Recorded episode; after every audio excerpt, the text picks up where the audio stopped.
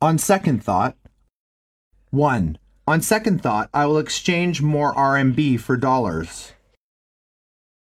2. On second thought, I think this coat is too expensive. 3. On second thought, we should buy her a nice gift. 4. On second thought, a trip to Harbin sounds exciting. 5. On second thought, those shoes are a good bargain. Dialogue 1. Excuse me, miss. I'd like to order a bottle of beer and a medium pizza. Yes, sir. Is there anything else you would like right now? On second thought, I will have a large pizza.